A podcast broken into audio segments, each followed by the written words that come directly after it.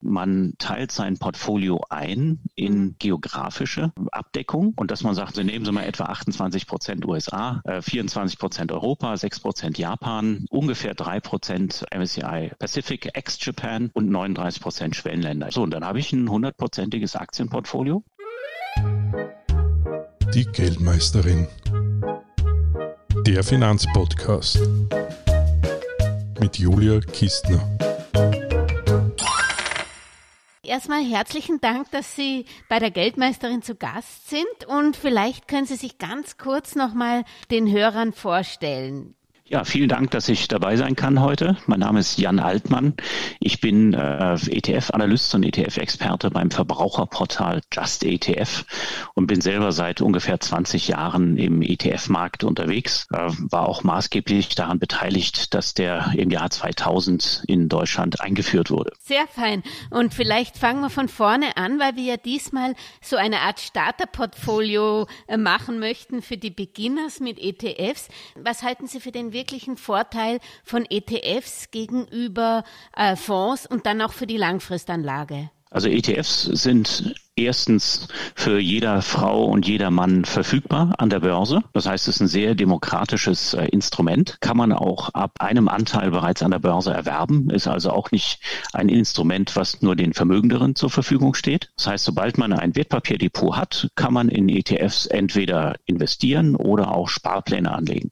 Es gibt auch ein sehr breites Sparplanangebot, zumindest in Deutschland und die ersten Banken in Österreich fangen ja auch damit an. Warum ist das jetzt interessant für die Langfristanlage. Also einerseits hat sich herausgestellt, langfristig sind ETFs oder sind überhaupt Indexanlagen gar nicht schlechter als aktive Managementansätze. Sogar im Gegenteil. Die Statistik sagt eigentlich, dass es fast keinen Fondsmanager gibt, der über 15 Jahre es schafft, permanent den Index zu schlagen. Auch auf Sicht von 15 Jahren. Und warum investiere ich da nicht gleich passiv, sondern äh, bezahle dann die teuren Gebühren für einen aktiven Fonds? Also die Indexanlage an sich ist eine gute Idee. Sie funktioniert auch über breite Diversifikation. Das heißt, ich kann äh, ganz einfach mit einem ETF schon mal äh, zwischen 1600 Werten und über 3000 Werte abdecken. Und der Clou kommt jetzt. Der Clou ist nämlich, das kostet ganz wenig Geld. Da muss also keine teure Infrastruktur fürs Investieren vorgehalten werden, sondern der Index ist ja quasi der Portfolio Manager. Und da geht Ihnen nur ganz wenig Rendite aufs Jahr gerechnet verloren. Und das ist fürs langfristige Investieren natürlich eigentlich der Clou schlechthin. Und sollte ich eigentlich das ETF als Basisinvestment statt einem Fonds ansehen oder sehen Sie ETFs eigentlich eher als Konkurrenz zu Einzelinvestitionen, also in Aktien zum Beispiel oder Anleihen? Also weder noch. Wer sich tatsächlich dazu berufen fühlt, mit Einzelaktien eine großartige Investment-Performance zu erreichen auf lange Frist, der soll das gerne machen. Äh, bei ETFs verteilen sich die Risiken und Chancen auf sehr viele Schultern und die Wahrscheinlichkeit, die rein statistische Wahrscheinlichkeit, gemessen äh, über die letzten 20, 30 Jahre, ist einfach so, der Index performt besser als ein Einzelinvestment. Und gerade Privatanlegende, die können ja jetzt auch nicht wirklich in die äh, einzelnen Firmen hineinschauen. Das ist zwar toll, die Vorstellung, wenn man damals eine Apple-Aktie gekauft hätte, aber hier spielt der Konjunktiv eine große Rolle, denn man hat es eben doch nicht gemacht. Äh, mit einem Indexinvestment wäre eben die Apple-Aktie dann enthalten gewesen, wenn sie erfolgreich gewesen wäre, ganz automatisch. Das heißt, das äh, Indexinvestment und das Investment in ETFs ist eigentlich etwas, was man als Grundlage jedes Investmentportfolios nutzen kann für das Investment im Kapitalmarkt. Und da müssen wir noch nicht mal über Aktien alleine reden. Es gibt auch eine ganze Menge Anleihen-ETFs, wenn man das gerne zur Beimischung nutzen möchte. Und es gibt eine ganze Menge Rohstoff-ETFs, also Rohstoffkörben, die mit äh, Termingeschäften arbeiten. Auch das ist möglich. Und dann gibt es sogar noch äh, verschiedene Instrumente, die so ähnlich wie ein ETF arbeiten äh, und dann tatsächlich auch physisch Edelmetalle zum Beispiel mhm. vorhalten, ja, sogenannte Gold-ETCs. Und wer ganz mutig ist, der kann es auch probieren mit Krypto-ETNs, aber die Schwankungsbreite ist enorm hoch. Der Vorgang des ETFs Kaufens oder Einrichtung eines Sparplans ist äh, allerdings nicht unterschiedlich. Für alles gilt eine Gemeinsamkeit mit aktiven Fonds. Mhm. Denn es sind beides Publikumsfonds. Alle ETFs, die man an den Börsen gelistet findet, sind in Europa Publikumsfonds, die eine gewisse Sicherheit bieten als Finanzinstrument. Mhm. Das heißt, da kann also nicht mal eben, also da habe ich kein Emittentenrisiko gegenüber einer Bank, wenn ich einen ETF halte. Äh, ich kann ihn kaufen, habe die Anteile wirklich im Depot, kann sie auch woanders wieder verkaufen. Also es ist ein das Instrument an sich ist sehr sicher. Wo ich Unsicherheiten und Risiken habe, ist eben beim Investmentschwerpunkt.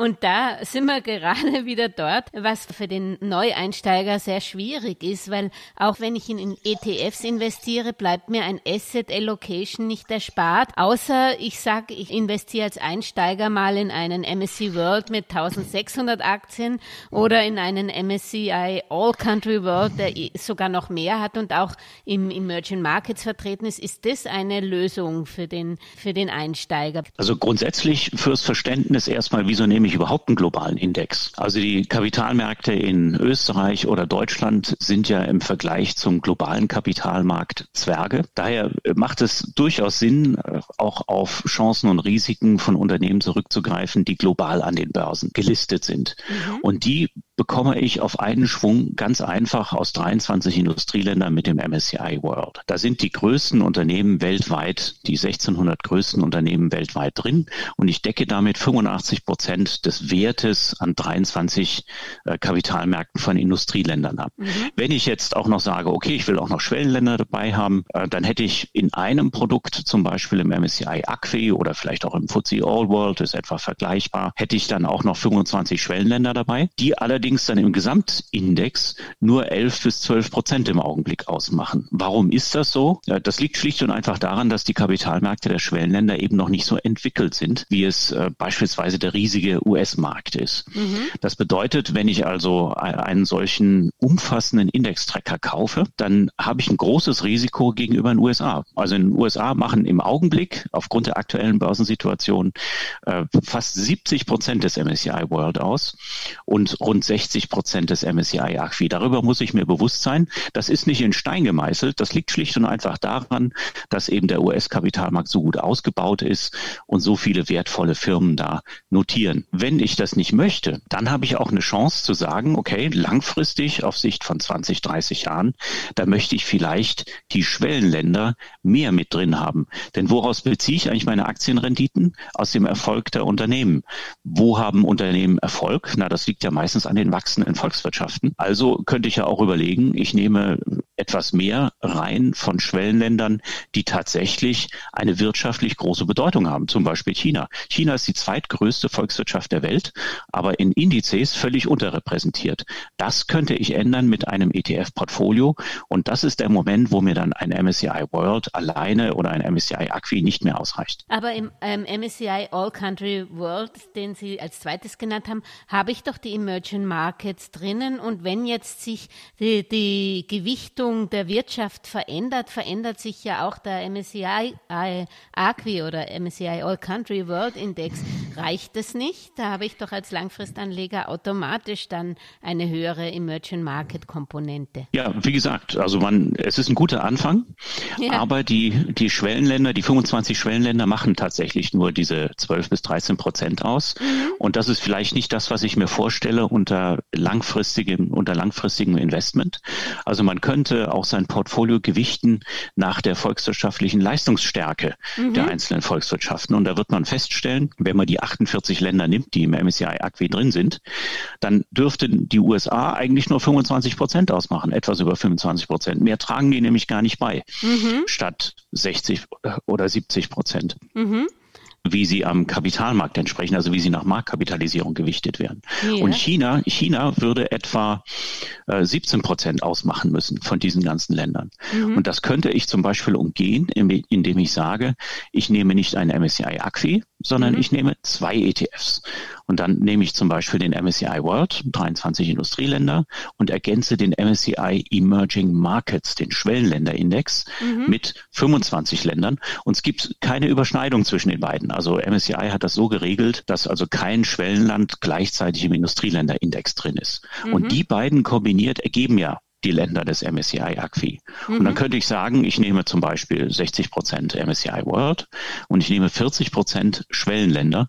Und dann hat China das Gewicht, das ihm eigentlich gebührt in meinem Portfolio. Mhm. Also das wäre eine Überlegung, die man treffen könnte. Schwellenländer tragen tatsächlich mit ihren Volkswirtschaften wesentlich, wesentlich mehr bei als äh, in einem ja, als äh, nach Gewichtung nach äh, Kapitalmarktgewicht. Mhm. Wenn man das fürs langfristige Investment nutzen will und sagt, Volkswirtschaften produzieren eigentlich den Mehrwert, äh, der meine Aktienrendite letztlich erzeugt, dann könnte man eben sagen, okay, ich nehme zwei ETFs und dann bin ich schon beim ETF-Portfolio.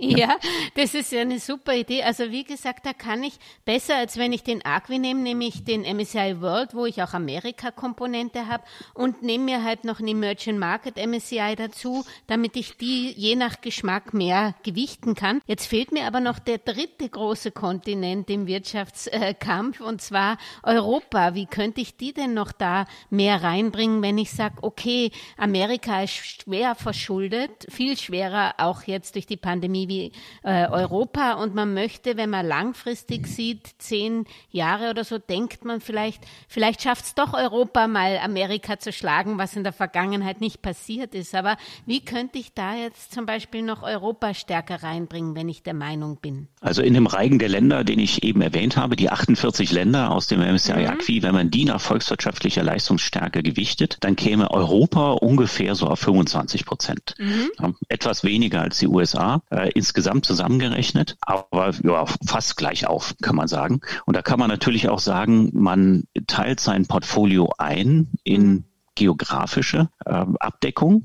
Und dass man sagt, man deckt zum Beispiel Nordamerika ab. Und das, da gibt's ja nur äh, zwei maßgebliche Kapitalmärkte, nämlich äh, Amerika und Kanada. Und sagt, okay, ich habe eine super Auswahl aus äh, US-ETFs, nehme ich einen S&P 500, der soll jetzt mein Nordamerika abdecken. Und den gewichte ich dann mit beispielsweise 25 oder 28 Prozent. Also mhm. Nordamerika macht 28 Prozent aus, davon 25 USA, drei Prozentpunkte Kanada. Ähm, also nehme ich 28 Prozent S&P 500. Super liquide, gibt super günstige ETFs. Mhm. Dann suche ich mir einen ETF für Europa Europa würde in diesem Reigen entsprechend so ungefähr 24 Prozent ausmachen. Das sind jetzt übrigens alles Zahlen vom äh, Internationalen Währungsfonds mhm. genommen. Äh, Bruttoinlandsprodukt im Vergleich in absoluter Höhe in US-Dollar gerechnet. Verändert sich so schnell jetzt auch nicht. Äh, muss man also nicht ständig jedes Jahr anpassen, sondern das Grundkonzept, das bleibt jetzt erstmal für die, für die nächsten Jahre sicherlich. Ja, und dann äh, habe ich noch einen Blindspot, äh, der ist nämlich in Asien. Wie fülle ich jetzt Asien aus? Da könnte man sagen, äh, der große das große entwickelte, der große entwickelte Kapitalmarkt in Asien, das ist Japan. Also decke ich Japan extra ab. Mit dem Topics auch, oder mit dem Nikkei? Also bei den ETFs gibt es eine reichhaltige Auswahl. Sie haben einerseits den Topics, Sie haben äh, vor allen Dingen aber den Nikkei 225 mhm. und Sie haben den MSCI World Japan, ne? also oder MSCI Japan. Ähm, der ist auch breit gestreut, nach Marktkapitalisierung gewichtet. Der Nikkei 225 ist es nämlich nicht. Ne? Der hat so eine Art Preisgewichtung mhm. eingebaut, ein bisschen ungewöhnlich, noch ein Überbleibsel aus der frühen Indexwelt, gibt aber auch sehr günstige ETFs drauf. Also dann hätte ich zum Beispiel den Nikkei 225, den würde ich dann so mit ungefähr sechs Prozent, Japan macht ungefähr sechs Prozent in diesem Vergleich aus, dann mit einbeziehen. Mhm. So, dann bleiben noch einige Länder übrig in Asien, die auch als entwickelte Volkswirtschaften von MSCI äh, klassifiziert sind. Und das sind zum Beispiel die Länder äh, Australien, Neuseeland, Singapur. Also die gelten als Asien-Pazifik und zwar als die entwickelten Länder. Kann ich mhm. auch nochmal ein extra ETF mit abdecken ungefähr drei Prozent brauche ich dafür. So, und die anderen Länder in Asien, die werden von MSCI alle als Schwellenländer klassifiziert. Mhm. Selbst äh, Südkorea, was zum Beispiel bei der, in der FTSE-Welt, mhm. also in der Welt des Indexanbieters äh, FTSE, FTSE, äh, als entwickeltes Land einsortiert ist. Mhm. Ja, das, da unterscheiden sich die beiden. Aber wenn ich bei MSCI bleibe äh, und sage, ich nehme jetzt einen MSCI Emerging Markets einfach noch ein, mhm. und decke damit alle Schwellenländer der Welt ab, dann muss ich ungefähr 39 Prozent äh, dann entsprechend ins Portfolio reinnehmen. So, und dann habe ich ein hundertprozentiges Aktienportfolio. Können Sie Teil das nochmal wiederholen? genau, genau. Also nehmen Sie mal etwa 28 Prozent USA, äh, 24 Prozent Europa, 6 Prozent Japan, ungefähr 3 Prozent äh, MSCI Pacific ex-Japan und 39 Prozent Schwellenländer. Ich weiß nicht, ob wir jetzt genau bei den 100 Prozent landen, mhm. äh, aber je nach Nachkommastelle kann man da halt noch ein bisschen adjustieren. Und ob das jetzt äh, das eine 38 Prozent oder 39 Prozent hat, erstens weiß man sowieso nicht, wie es sich in Zukunft auswirkt, weil wir mhm. keine Prognosen machen. Und zweitens äh, sind die Unterschiede dann relativ gering.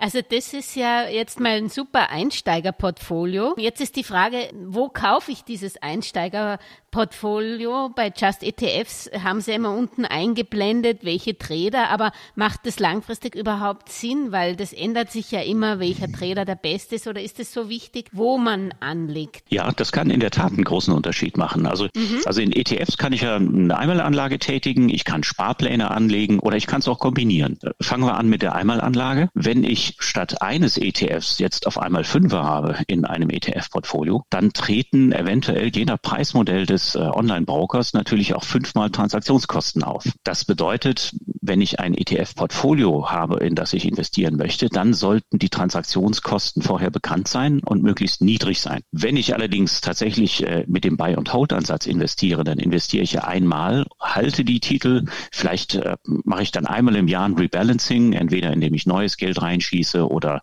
die vorhandenen Werte austausche. Das heißt, die Transaktionskosten werden, wenn ich 20 Jahre lang dieses Portfolio halte oder 30 Jahre lang, dann irgendwann auch ähm, sehr niedrig sein. Mhm. Trotzdem, es gibt einen Unterschied. Es gibt Broker mit einem Preismodell, wo sie für sehr, sehr wenig Geld handeln können pro Trade oder wo sie sogar teilweise ganz ohne Ausführungsgebühren handeln können. Sowas ist natürlich empfehlenswert, umso mehr für ein ETF-Portfolio. Außerdem muss ich darauf achten, wir haben eben darüber gesprochen, MSCI Pacific ex-Japan hat da nur drei Prozent in unserem Portfolio. So ein ETF kostet ja auch Geld. Das heißt, äh, ich muss dann auch mit einer höheren Summe reingehen.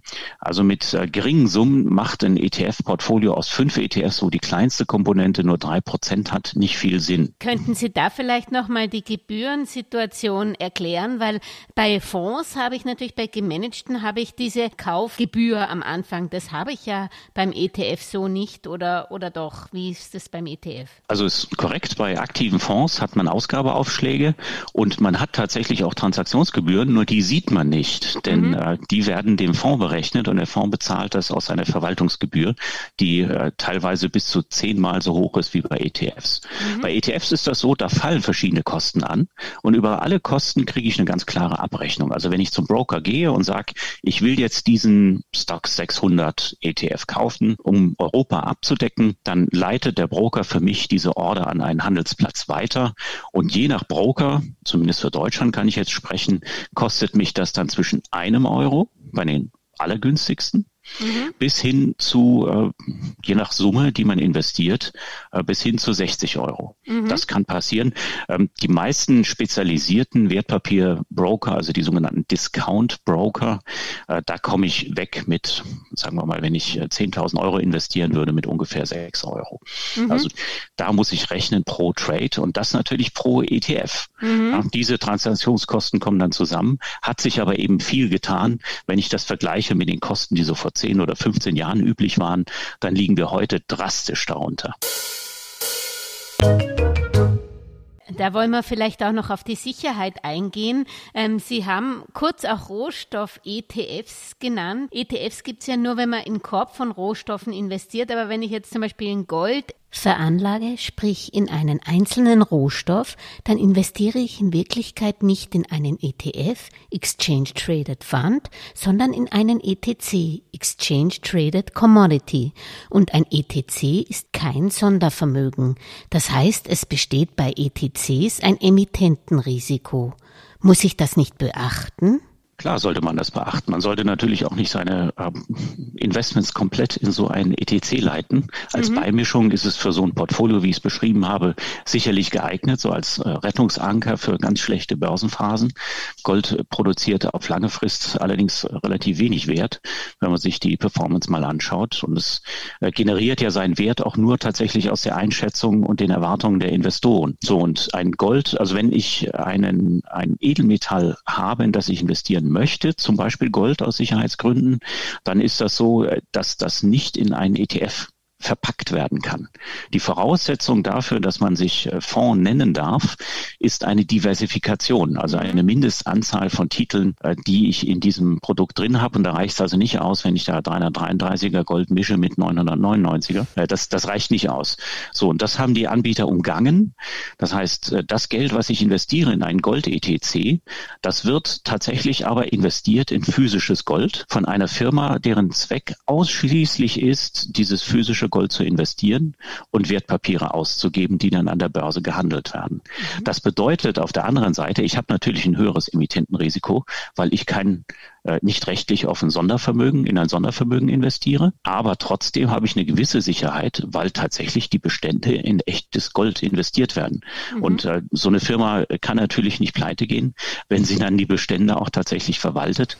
Und das funktioniert mit einem hohen Maß von Professionalität. Also den ersten Gold-ETC, den äh, gibt es seit 2004 in Europa. Mhm. Überhaupt weltweit. Ne? Das ist der, der Goldbullion. Äh, der wurde damals gestartet und auch der hat die Finanzkrise überstanden. Mhm. Okay. Also, also, die Erfahrungen sind äh, grundweg eigentlich positiv, positiv und ja. man kann sogar eine Liste der Goldbarren abrufen bei den äh, ETC-Emittenten, in die gerade investiert ist. Okay, also sehr seriös. Wie schaut es eigentlich generell aus? Wie viele ETFs gibt es denn auf dem Markt? Es gibt ja viel mehr als die, mit die wir jetzt besprochen haben. Und ähm, ist es erst die nächste Stufe, wenn man sagt, okay, man möchte aber vielleicht auch ein Themen-ETF dabei haben oder man möchte mehr auf ESG setzen. Äh, würden Sie mit solchen Sachen erst in der nächsten Phase spekulieren, wenn man sich sozusagen mit dem Basisinvestment vertraut gemacht hat? Also eine Grundsatzentscheidung, die ich zu Anfang fällen könnte, ist, äh, möchte ich nachhaltig investieren? Denn äh, es macht keinen Sinn, einen konventionellen ETF zu nehmen und Nachhaltigkeit beizumischen. Mhm. Also entweder man macht es gleich und konsequent, ansonsten sollte man es lassen, denn mit Nachhaltigkeit kann man kein Geld verdienen. Äh, Nachhaltigkeit funktioniert über ethische Ausschlüsse, so dass man dann selber tatsächlich in, äh, in Unternehmen nicht investiert, die man nicht haben möchte. Das ist der Sinn von Nachhaltigkeit eigentlich. Und diese Entscheidung kann ich auch zu Beginn fällen. Und tatsächlich gibt es Nachhaltigkeits-ETFs mittlerweile so etabliert, auch äh, die sind groß genug, über 100 Millionen, die gibt es seit über drei Jahren. Und da kann ich sogar ein, wie eben beschriebenes Weltportfolio bauen. Mhm. Ja, nur in den Schwellenländern, da ist die Diversifikation deutlich schlechter als jetzt im MSCI Emerging Markets. Mhm. Ja, also im Schwellenländer äh, SRI-Index beispielsweise, da finden Sie äh, vielleicht ein Achtel der Werte aus dem äh, MSCI Emerging Markets, der so rund 1400 Werte hat. Mhm. Ja, also da, darauf muss man sich eben einstellen aber diese Entscheidung kann man zu Beginn fällen, berücksichtigen und dann kann man auch ein Weltportfolio draus bauen. Anders ist das mit Beimischungen wie zum Beispiel Themenfonds und überhaupt mit der gesamten äh, ETF-Botanik, die es gibt. Also es gibt äh, in Europa ungefähr 2500 ETFs mit noch mehr Börsenlistings. Die Qual der Wahl ist da groß und man muss wissen, die meisten ETFs werden benutzt von professionellen Investoren. Mhm. Also es ist nicht etwa so, dass die Mehrheit äh, von privaten Investoren, Mehrheit der Investments in, in europäischen ETFs von privaten Investoren stammt. Und für diese Profi-Investoren sind die Strategien auch gemacht. Mhm. Also kein privater, Privatanlegender müsste jetzt in äh, High-Yield-Anleihen USA unbedingt investieren. Ist nicht notwendig. Da muss man nicht im Portfolio haben, um Rendite zu generieren. Man kann äh, das Aktienrisiko viel leichter aussitzen auf lange Frist. Diesen Luxus haben die Profis nicht. Also also haben die ganz andere Investmentschwerpunkte. Das bedeutet, so ein Weltportfolio ist ein toller Ausgangspunkt. Wenn ich sage, okay, das Ganze ist mir zu langweilig, ich äh, habe noch ein paar Ideen, wie der Markt vielleicht laufen könnte, dann kann man sich Themen-ETFs angucken, die im Augenblick sehr populär sind. Mhm. Äh, sollte sich aber auch vergewissern, bei Themen-ETFs ist das so, ja, die bilden einen Trend ab. Das heißt, Sie müssen erstmal für sich feststellen, wenn Sie sich selber entscheiden dafür, ist dieser Trend denn überhaupt richtig abgebildet? Mhm. Okay. Index, in den ich investiere. Ja, meistens ist es nämlich so, dass äh, ganz gewöhnliche Unternehmen äh, abgebildet werden, die einfach nur einen Teil ihres Geschäfts in diesen Trends machen. Aber yeah. es sind ganz normale Unternehmen, die völlig anderen Gesetzen unterliegen. Zweitens muss man als Privatanlegender dann einschätzen, ist der Trend denn überhaupt nachhaltig? Gibt es den in einigen Jahren noch? Und äh, drittens muss ich dann einschätzen, ja, ist er, gibt es im Augenblick schon einen Hype? Ist er überhaupt noch unterbewertet, dieser Trend? Gibt es noch eine Chance, überhaupt äh, da äh, auf eine Wertentwicklung zu hoffen oder ist es hemmungslos überkauft? Mhm. Und diese drei Entscheidungen muss man fällen, wenn man erfolgreich in einen Themen-ETF investieren möchte. Das heißt, man muss die Glaskugel sehr gut beherrschen, ähm, wo man sagen muss, für Privatanlegende ist das schon eine ziemliche Herausforderung und auch die meisten aktiven Manager versagen dabei völlig. Thank you. Okay, das ist spannend. Jetzt noch eine persönliche Frage. Das heißt, Sie selber haben auch nur ETFs oder gibt es äh, Regionen, wo Fonds interessant sind, weil man mit ETFs vielleicht nicht einsteigen kann? Oder auch Situationen am Markt wie derzeit, wo zum Beispiel, wenn ich jetzt in MSCI World gehe, bin ich sehr stark in der Tech drin, will es aber gar nicht sein und bin da vielleicht mit einem Fonds mit, mit spezialisierten Werten, sei es ein Value-Fonds oder sowas, besser, ähm, besser dran. Ja, für die Value-Fonds gilt ja auch genau das Gleiche für das, was ich über die anderen aktiven Fonds gesagt ja. habe. Also ich halte eigentlich gar nichts von solchen Wetten. Mhm. Das heißt, ich selber bin äh, komplett passiv investiert. Allerdings muss ich auch dazu sagen, ich habe auch Anleihen-ETFs im Portfolio. Mhm die mein Portfolio-Risiko, mein Aktienrisiko stabilisieren. Ist eine unerfreuliche Angelegenheit. Mhm. Momentan. Weil die ja. natürlich, per, ja, momentan, weil die an Wert verlieren. Und das auch noch umso mehr, wo jetzt die Zentralbanken ihre Politik, ihre Zinspolitik ändern. Äh, da sind natürlich die existierenden Anleihen dann auch ähm, weniger gefragt, was dann in meinem Portfolio eine entsprechende Auswirkung hatte. Ist aber nicht schlimm, denn der MSCI World hat letztes Jahr 33 Prozent Performance gemacht. Ja, also das ist, das bietet einen sehr, sehr guten Puffer. Also ähm, mit einem Weltportfolio ist man gut dabei, hat schön Performance mitgenommen. Schwellenländer haben ein bisschen Kummer gemacht in den letzten Jahren. Das ändert sich in Zukunft sicherlich, denn dafür ist man diversifiziert. Und äh, ich habe es noch ein bisschen abgerundet und robust gemacht, indem eine kleine Goldbeimischung dabei ist. Auch in Form von ETC oder ET ja. in ETC? Ja, ja. Okay. Also physisches Gold zu halten wäre mir persönlich zu teuer. ja. Und äh, für den Zweck sind die Produkte okay. Wer physisch Goldbarren oder Münzen kauft, benötigt für die Lagerung noch einen Safe. Vor allem können die An- und Verkaufsspesen bei kleineren Münzen und Barren schon einmal 10 Prozent ausmachen.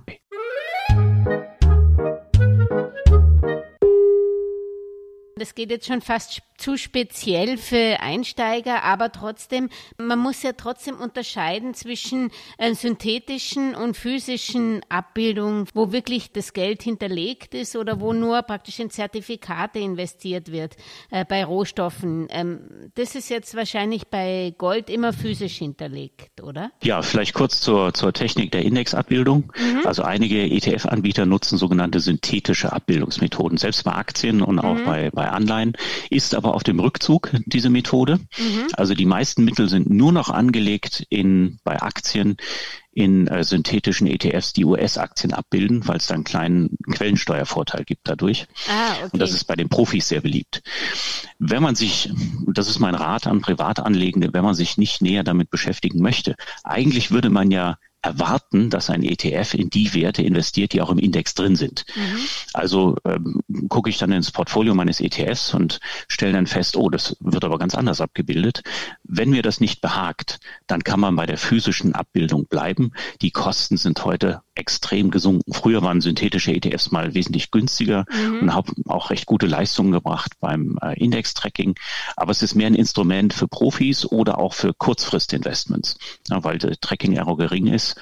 Also wenn ich trade, haben synthetische ETFs durchaus einen Vorteil. Wenn ich langfristig investiert bin und mich nicht näher beschäftigen möchte mit der Abbildungsmethode, dann ist die physische Abbildung sicherlich die erste Wahl. Und äh, das kann ich bei Aktien machen.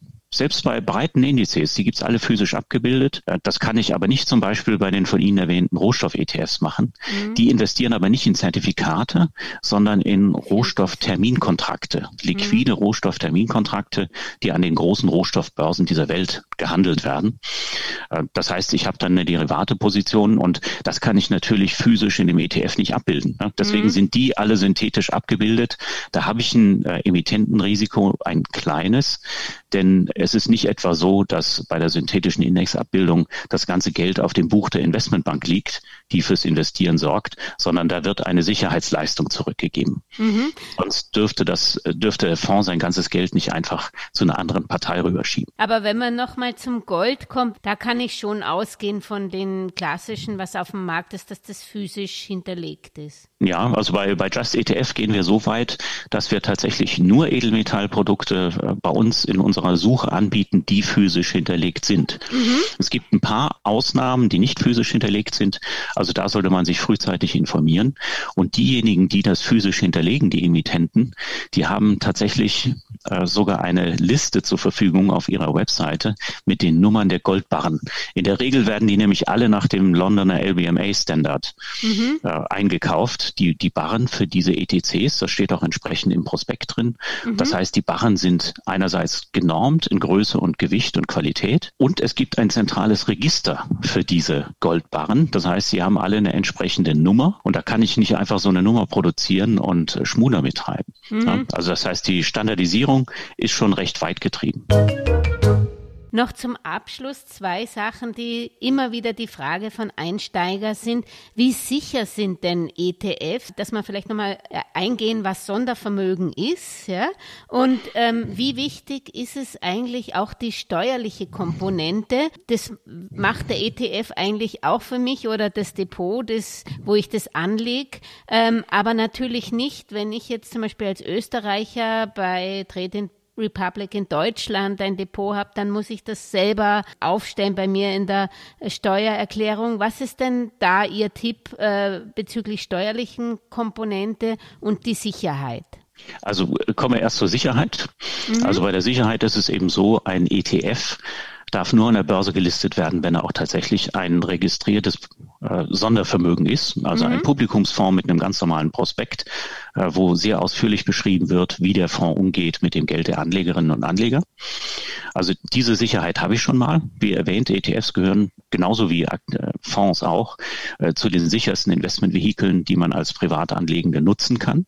Ich habe da auch kein Emittentenrisiko da drin, weil eben auch keine externe Partei, wie zum Beispiel der Anbieter, wenn er in Schwierigkeiten gerät, Gerät äh, ins Fondsvolumen reinlangen darf. Mhm. Ja, das ist aus, ist von der Aufsicht her unterbunden. Von daher bin ich da schon mal ganz gut unterwegs. Mhm. Bei einem ETC habe ich eine Sicherheit über die physische Hinterlegung, dass also die Wahrscheinlichkeit, dass so ein Emittent pleite geht, äh, relativ gering ist. Also auch da bin ich dann ganz gut unterwegs. Was die steuerliche Seite angeht, kann ich jetzt für Österreich gar nicht viel sagen. Ich kann nur sagen, ähm, ETFs liefern Erträge, einerseits durch Ausschüttung, also also es gibt tesorierende und ausschüttende ETFs. Die Erträge entstehen dadurch, dass der ETF ein Aktienportfolio hält und dieses Aktienportfolio äh, schüttet natürlich auch Dividenden aus. Ne? Und die sammelt der ETF und entweder schüttet er sie aus an die Anlegenden, also die Eigentümer der, der ETF-Anteile, oder er reinvestiert sie im eigenen Portfolio. Sind auf mhm. jeden Fall nicht weg. Bei Anleihen ist das genauso. Ja, da werden auch die Coupons entsprechend ausgeschüttet, also gesammelt und dann äh,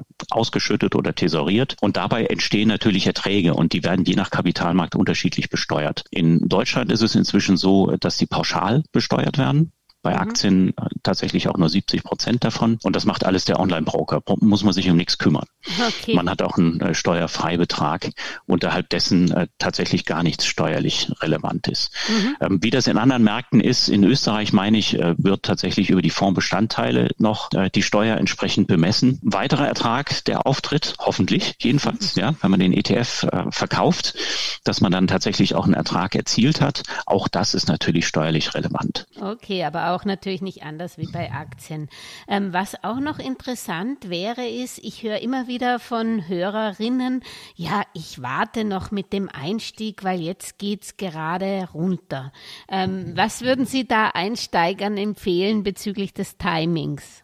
Also aus unserer Sicht hat sich herausgestellt, Timing ist unmöglich. Es gibt äh, ganz viele Mischfondsmanager, die eine grottenschlechte Wertentwicklung abgeliefert haben, weil die immer dachten, der Aktienmarkt ist überbewertet und das in den letzten zehn Jahren. ja. Und äh, diesem, dieser Illusion kann man als Privatanlegende natürlich auch äh, beliebig erliegen. Also weiß ich nicht, ist der Markt heute überbewertet oder nicht. Wenn man sich jetzt unsicher ist und sagt, okay, ich habe einen größeren Batzen Geld, der äh, Theorie nach müsste man eigentlich sofort investieren, denn ohne Investment kein keine Rendite. Dann kann man sagen, kann man einen psychologischen Trick anwenden und sagen, okay, ich splitte das meinetwegen jetzt in drei Tranchen. Und die erste investiere ich jetzt, die nächste in zwei Monaten und in einem halben Jahr nochmal. Dann habe ich mhm. zumindest da ein bisschen ähm, für mich gesehen ein anderes äh, Risiko. Ob das besser ist oder schlechter, kann ja sein, dass der Markt weiter steigt. Dann habe ich einen Nachteil, weil ich nicht investiert bin. Ähm, das zeigt sich wirklich erst hinterher. Das ist ein rein psychologischer Trick, der allerdings dann auch die Einstiegskosten Kosten verdreifacht. Ah ja, genau, weil man immer wieder die Transaktionskosten bezahlt. So ist es, genau. Mhm. Oder man geht eben her und sagt, man macht einen ETF-Sparplan, wenn man eben diesen Betrag gar nicht zur Verfügung hat, ja. sondern aus seinem laufenden Cashflow begleicht. Und dann kann man, kann es einem eigentlich egal sein, ob der Markt einbricht oder nicht. Ne? Wenn der Markt einbricht, kriege ich bei einem Sparplan zu einer konstanten Rate dann eben mehr ETF-Anteile, die dann künftig auch mehr wert sind. Mhm. Okay, aber vielleicht nochmal zu den Spesen, weil das auch so wichtig ist für die Einsteiger. Wenn Sie jetzt 10.000 Euro haben, manche Trader, die Neo-Broker haben ja zum Teil gar keine Kosten oder ein Euro, wie Sie gesagt haben. Aber wenn ich jetzt die 10.000 auf drei Tranchen verteile, äh, die Gefahr ist halt die, die Mindestgebühren, die man dann dreimal bezahlt. Aber ansonsten hängt doch die Gebühr ab von der Summe, die man investiert. Das kommt ganz auf das Gebührenmodell beim Discount-Broker an. Mhm. Also äh, einige Broker haben das Gebührenmodell, dass ich einen Grundbetrag habe plus mhm. eine variable Komponente. Mhm. Das ist äh, das, was häufig noch vorkommt. Dann gibt es einige Discount-Broker, die haben einen Pauschalsatz. Mhm. Also beispielsweise für den Handel auf Xetra vier Euro plus ein paar Abwicklungskosten, die noch weitergegeben werden. Dann liege ich so zwischen fünf und äh, je nach, je nach Broker, bei dem ich bin, äh, und acht Euro pro Trade. Das ist mhm. günstig, das ist gut. Mhm. Ähm, dann gibt es noch einige, die tatsächlich den Handel zum Nulltarif anbieten. Das ist ein Trend, äh, der in Deutschland jetzt kommt aus den USA, der in Deutschland jetzt äh, auch um sich gegriffen hat. Da bin ich mit einem Euro dabei. Mhm. Also je nach Preismodell muss ich selber entscheiden und ausrechnen, ist das denn teuer oder billig, was ich da mache. Mhm. Und äh, üblicherweise ist es eben so, selbst bei, wenn ich beim Discount-Broker bin, wenn ich ein ETF-Portfolio aus fünf ETFs investiere, dann ist das eben teurer, als wenn ich nur einen ETF nehme. Herr Altmann, das war sehr spannend. Auch danke nochmal, dass den Hinweis, dass man selber schauen muss, das Modell bei seinem Broker, wie das, wie auch da die Grenzen sind. Es gibt ja auch oft Grenzen gezogen, ab so und so vielen Betrag zahlt man mehr oder weniger. Das muss man sich genau anschauen, wenn man in Branchen investieren möchte. Ansonsten kriegt man ja jede Menge äh, Input auch von Ihrer Seite. Vielleicht können Sie da sagen, wie man sich da vielleicht noch informieren kann auf justetf.com. Ja, bei Just ETF kann man sich einen schönen Portfoliovorschlag machen lassen. Ähm, man kann unsere äh, Musterportfolios nutzen von der deutschen Seite. Das ist eine Überlegung wert. Und wenn man das gemacht hat, wenn man seine Anlagestrategie soweit hat, dann kann ich mir anschauen, will ich jetzt mit einem ETF starten oder mit mehreren? Und da haben wir tatsächlich auch für Anlegende aus Österreich einen entsprechenden Brokervergleich ah. gemacht. Mit, es gibt nicht so viele Angebote wie in Deutschland, aber es fängt eben an. Ja, und mhm. es gibt eine gewisse Auswahl. Und die findet man bei uns im Online Brokervergleich einfach mal schauen, ob vielleicht ein neues Depot nicht deutlich günstiger wäre, was mhm. ich anlegen kann. Und da wäre es natürlich toll, dass Sie das über die Just ETF Webseite machen, denn für unser kostenfreies Informationsangebot äh, kriegen Sie, äh, wenn jemand über uns ein neues Depot eröffnet, kriegen wir eine kleine Gebühr. Dankeschön, Herr Altmann. Sehr schön, sehr kompakt und ich glaube, damit kann man jetzt losstarten. Genau, und das äh, kann man auch bei Just ETF sehr schön machen. Sogar mit einem kostenfreien Account kann man sich bei uns ein Portfolio zusammenstellen. Erst wenn ich dann mal schauen will, okay, wie hätte dieses Portfolio jetzt in den letzten Jahren abgeschnitten äh, oder eine kompliziertere Auswertung haben möchte, dann kann man mit einem Premium-Account zu uns kommen, sind Sie natürlich auch alle eingeladen. Wichtig mhm. ist, ich brauche eine Strategie, eine Anlagestrategie. Mhm. Das ist das Allerwichtigste, egal ob ich die jetzt in einem kostenfreien Account bei Just ETF Manager oder sonst wo. Und dann brauche ich ein passendes, preiswertes Wertpapierdepot. Und mit diesen zwei Bausteinen äh, bei der großen ETF-Auswahl, die wir haben, bei den Möglichkeiten, die es gibt bei den Online-Brokern, da werde ich schon erfolgreich sein. Dankeschön, Herr Altmann. Bis zum nächsten Mal. Gerne, hat mich gefreut. Bis zum nächsten Mal.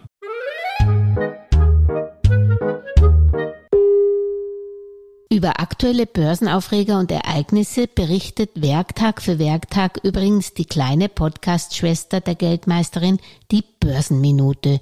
Überall, wo es Podcasts gibt, auf YouTube, Facebook, LinkedIn, Xing und auch auf www.geldmeisterin.com. Eine erfolgreiche Anlagewoche wünscht euch die Geldmeisterin und Julia Kistner. Und am Schluss noch der Disclaimer.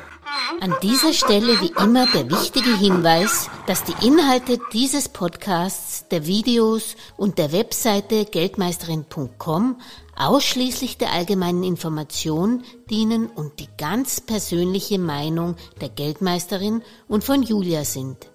Es handelt sich keinesfalls um Investmentempfehlungen, Rechts- oder Anlageberatungen. Das Gesagte, Geschriebene und Dargestellte kann und soll auch nicht das persönliche Gespräch mit deiner Finanzberaterin ersetzen. Auch sind weder die Geldmeisterin noch Julia Kistner informiert darüber, wie es mit deiner Vermögenssituation ausschaut, deinen Bedürfnissen, familiären Umständen, deinem Finanzwissen, die Risikoneigung oder deinen Anlagehorizont. Anlegen erfolgt daher auf eigene Gefahr. Die Geldmeisterin und Julia Kistner haften nicht für Anlageentscheidungen, die aufgrund ihrer Medienbeiträge getroffen werden. Kurzum, für die Geldmeisterin und Julia Kistner war es immer ein Vergnügen, dich bei deinem Vermögensaufbau zu inspirieren. Auf deinen eigenen, persönlich richtigen Geldesel musst du schon selbst setzen.